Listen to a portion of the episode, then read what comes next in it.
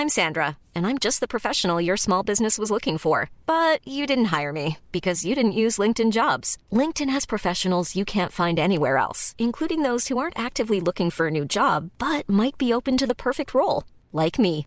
In a given month, over 70% of LinkedIn users don't visit other leading job sites. So if you're not looking on LinkedIn, you'll miss out on great candidates like Sandra. Start hiring professionals like a professional. Post your free job on linkedin.com/people today. Planning for your next trip? Elevate your travel style with Quince. Quince has all the jet-setting essentials you'll want for your next getaway, like European linen, premium luggage options, buttery soft Italian leather bags, and so much more. And it's all priced at 50 to 80% less than similar brands. Plus, Quince only works with factories that use safe and ethical manufacturing practices. Pack your bags with high-quality essentials you'll be wearing for vacations to come with Quince. Go to quince.com slash trip for free shipping and 365-day returns.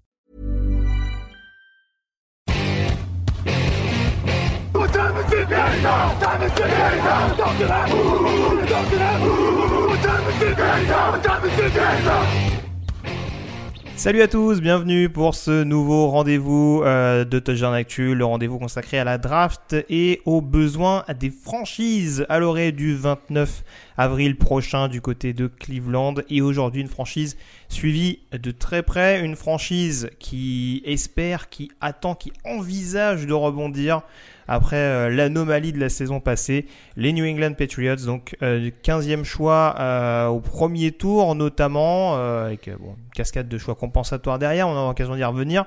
en tout cas, pour m'accompagner, Jean-Michel Boujard est avec moi. Salut Jean-Mi. Eh, salut Greg, ça va? Ah bah là, je suis pas très très serein, hein. tu t'en doutes. ouais, il faut pas dire de bêtises aujourd'hui. C'est hein. ça, on est, on est scruté de près. Euh, blague à part, en tout cas, on va évoquer les besoins. Euh, J'en parlais notamment hier, on peut le redire, hein, forcément, les nombreuses signatures des Pats pendant la Free Agency, ça a au moins permis, dans l'optique de cette draft, d'avoir un peu moins de mots de tête d'un point de vue besoin. Quels sont pour toi les besoins prioritaires de la franchise de Foxborough? Bah, le numéro 1, ça ressemble quand même au poste de quarterback. Alors, euh, ok, Cam Newton pour 2021, il fera l'affaire, il n'y a pas de souci, je, critique pas Cam Newton. J'arrête Stidham en backup, ben oui, en backup, mais est-ce que c'est un projet d'avenir? Donc, euh, forcément, on se pose la question est-ce qu'ils vont monter pour prendre un quarterback Et puis ensuite, euh, quel quarterback? Après, peut-être receveur, ils ont fait des bonnes signatures avec euh, Nelson Agolor qui a connu une deuxième jeunesse euh, avec les Raiders, avec euh, Kendrick Bourne des 49ers, mais ça manque encore un petit peu peut-être de cible avec Edelman qui vieillit, avec Nenki Larry qui, qui peine un petit peu à confirmer son statut de premier tour. Ensuite, peut-être un défensif tackle au milieu de la ligne. Ils ont peut-être ce besoin-là, moi je trouve. Cornerback, il faut aussi y penser parce que Stephen Gilmour est dans sa dernière année de contrat. Alors ok, ils ont euh, Jesse Jackson, euh, ils ont quelques bons joueurs, mais je pense que cornerback est un poste à adresser, tout comme le poste de safety. On a vu le rookie l'année dernière, Cal qui fait de bonnes choses, mais pour l'avenir, il faudrait peut-être un complément aussi. Euh, Devin McCourty est plutôt jeune. Très bien, alors on va forcément, on va essayer de pas perdre nos auditeurs, donc on va partir sur deux scénarios possibles, mais le premier scénario, c'est forcément celui qui revient un petit peu plus souvent. Mais du coup, ça, comment dire, ça sous-entend un effet domino qui serait différent. Euh, on l'a dit, les New England Patriots sont donc le 15e choix. Ça fait partie donc, tu le disais, lors des besoins euh, des franchises qui ont peut-être le plus besoin de quarterback, en tout cas, qui ont la possibilité d'en couver un derrière Cam Newton la saison prochaine. Euh, si oui, jusqu'où tu les vois éventuellement monter Euh, Et avec ouais. quoi dans la balance Alors ça c'est la question, euh, tu vois, à 1000 euros, à 1000 francs comme on disait à l'époque, ou je sais pas, ouais, je sais pas jusqu'où monter. Déjà pour quel quarterback, c'est, euh, et puis même et lesquels vont partir, tu vois. Là on voit que les 49ers a priori seraient sur Mac Jones, ce qui est déjà un petit peu surprenant. Donc euh, à voir ensuite, je sais pas. On parle beaucoup du, du choix numéro 4 d'Atlanta, c'est vrai que ça ferait sens. Euh, Il y a un quarterback comme Justin Fields qui serait vraiment très séduisant, donc pourquoi pas jusqu'au pic numéro 4, mais c'est sûr ça reviendrait cher puisqu'il part du choix numéro 15. Donc ça impliquerait forcément des choix de 2021 et de 2022. À Ça- voir. Ouais. Poss- Possiblement un deuxième tour de cette année, voire un premier de l'année prochaine. Ah oui, même les deux, je pensais déjà un deuxième tour de cette année et au minimum un premier l'année prochaine si tu montes au pic 4 au minimum. Après, on a vu que là, les Panthers viennent de signer Darnold, donc a priori, ils seront plus dans, dans l'optique de prendre un quarterback. Alors peut-être qu'ils peuvent attendre justement, voir si Détroit en prend un ou n'en prend pas un et ensuite faire affaire peut-être ben, avec les Panthers juste avant les Broncos pour prendre un quarterback. Du coup, ça reviendrait un petit peu moins cher.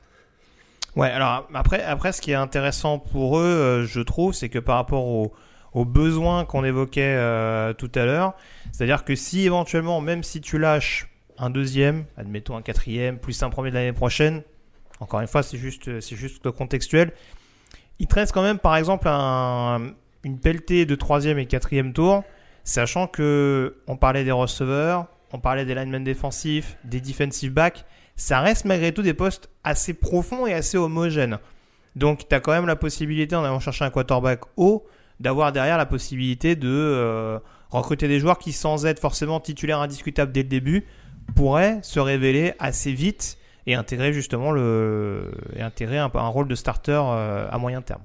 Ah oui, je suis 100% d'accord. Surtout qu'on voit que les Patriots, ce qu'ils font, c'est vrai que souvent les premiers tours de draft, enfin souvent, c'est pas toujours des réussites. Parfois oui, mais parfois non. Mais par contre, en fin de draft, ils sont vraiment très très forts. Ils arrivent toujours à trouver des joueurs, comme tu dis, euh, des Dietrich Weiss sur la ligne. Ils arrivent toujours à trouver des, des defensive backs comme euh, Jonathan Jones ou DJ Jackson qui prennent assez tard. Donc oui, avec tous ces choix de draft, ils peuvent faire euh, améliorer l'effectif avec des choix malins. Alors ça, c'est un premier scénario en cas de trade-up. On est resté sur un scénario où il resterait en 15e choix. Du coup, euh, dis-nous à peu près qui aurait tes préférences au premier tour. Quelle direction tu prendrais si tu étais general manager des Patriots? Eh, je pense qu'un joueur comme euh, Jalen Phillips, euh, le défensif de Miami, serait quand même séduisant pour l'équipe. Parce qu'ils ont quand même des joueurs qui font du pass rush. Hein. On pense euh, à Chaz Vinovic, il y a Calvin Noy qui est revenu. Ils ont signé Matt Judon. Mais ajouter un Jalen Phillips, là, cette équipe, dans ce système défensif-là, en plus avec Bill Belichick, quand même un maître de la défense, ça serait vraiment séduisant. quoi. Et à 15, je pense qu'il serait parmi les meilleurs joueurs disponibles. Donc moi, je miserais sur Phillips de Miami. Ce sera principalement pour une concurrence avec Chase Winovich en l'occurrence Oui, enfin une concurrence, une rotation. De toute façon, il faut une rotation. Hein, donc, euh, oui, exactement. Et du coup, ton quarterback, tu le prendrais plutôt au deuxième tour et pourquoi pas Et pourquoi pas Regarde, on a un joueur comme Kellen Bond par exemple. C'est un joueur qui est athlétique, qui jouait dans un pro style et dans la meilleure conférence universitaire. Ça fait quatre saisons qu'il y joue dès sa saison freshman, il a pris la place, je crois que c'est sur blessure, mais il a pris la place du titulaire et il est resté titulaire les quatre années qui suivent.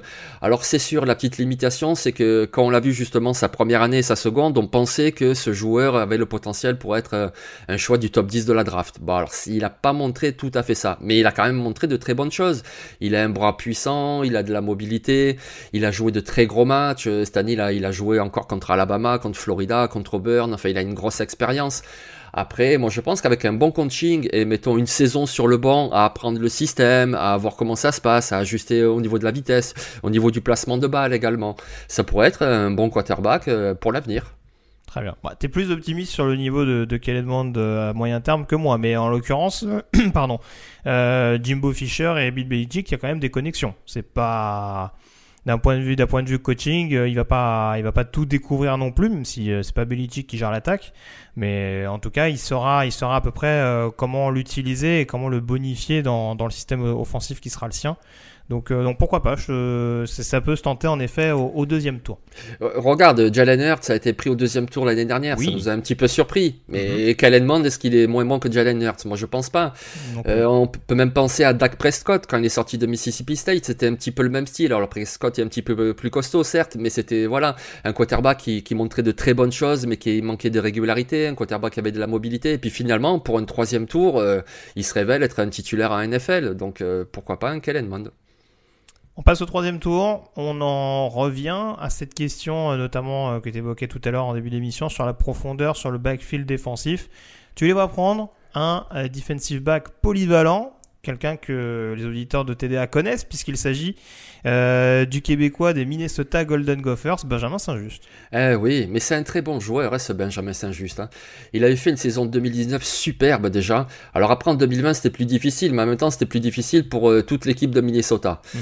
Mais en 2019, il avait été très bon. Là, il a fait un Pro mais extraordinaire. Il a couru encore en 4,39, le, le, 40 yards. Je veux dire, il y a très peu de, de cornerbacks qui font ça. Au, au combine de 2020 de mémoire, il y avait que CJ Anderson qui avait fait ce temps-là. Et ah non, et Javelin Guidry aussi. Mais bon, c'est pas le même type de, de cornerback. Donc pour un bon cornerback, il va très vite. Il est grand, il est athlétique. C'est quelqu'un, on l'a entendu euh, dans son interview avec toi. Il est humble, il est travailleur. Et puis en plus, voilà, il a ce gabarit qui pourrait, qui lui a permis de jouer cornerback à l'université. En plus, il a joué à l'extérieur et en slot également. Et il pourrait également passer safety. Donc, du coup, quand tu vois cette équipe avec euh, McCourty qui est vieillissant, avec Gilmore qui a la dernière année de contrat, tu te dis, tu peux avoir ce joueur-là et on sait jamais comment il se développe. Il pourrait prendre euh, l'une des deux places. Moi, je le verrais bien aux Patriots. Et je le verrais bien au troisième tour, parce que c'est vrai que souvent je le vois au quatrième ou même plus tard. Mais moi je pense que ce joueur-là, quand on voit ses mensurations, sa production universitaire et son prodé, et au troisième tour euh, maximum. Hein. Oui, bah, de toute façon lui avait parlé d'un top 100 qui était a bah, priori euh, l'objectif minimum et ce qui me paraît largement atteignable. Mais je te rejoins, oui, euh, un troisième tour, vu les vu les qualités, vu les qualités athlétiques et sa production du côté de Minnesota, c'est pas ce qui me surprendrait le plus. en plus, tu l'as dit, ouais, du côté des Patriots, pour un joueur qui est qui est travailleur. Euh, très franchement, je pense que ça peut être le, meilleur environnement pour lui.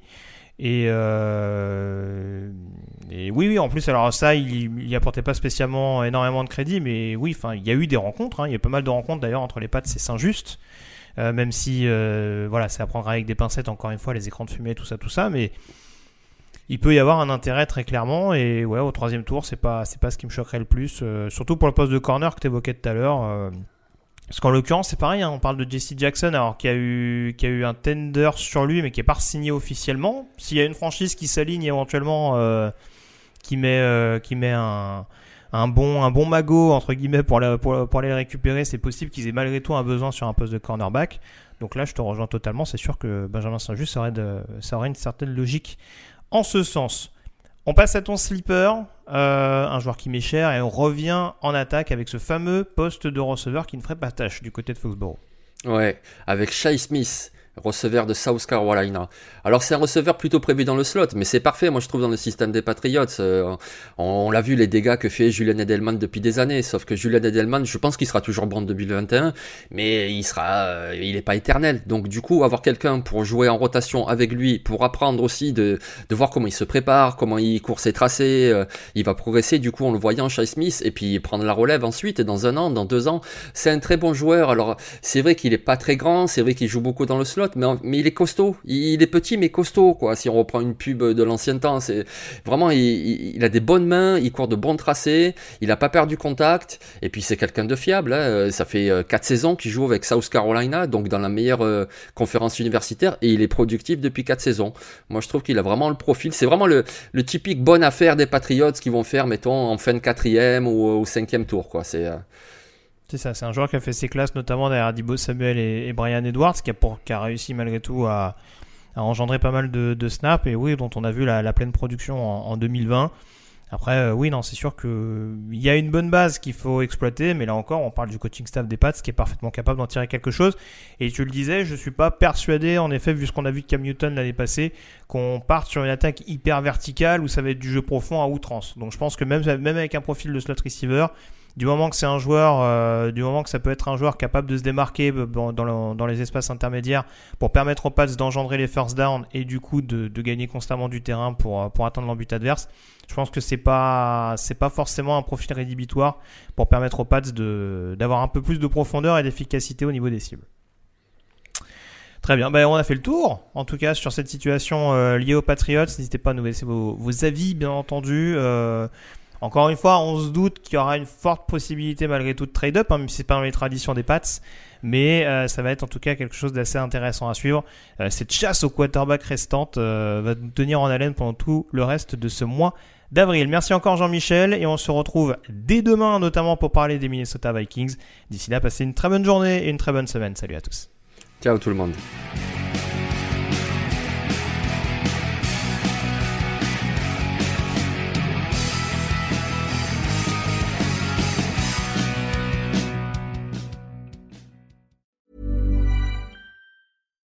Deserves the best, and there's no better place to shop for Mother's Day than Whole Foods Market. They're your destination for unbeatable savings, from premium gifts to show-stopping flowers and irresistible desserts. Start by saving 33% with Prime on all body care and candles. Then get a 15-stem bunch of tulips for just $9.99 each with Prime. Round out Mom's menu with festive rosé, irresistible berry chantilly cake, and more special treats. Come celebrate Mother's Day at Whole Foods Market.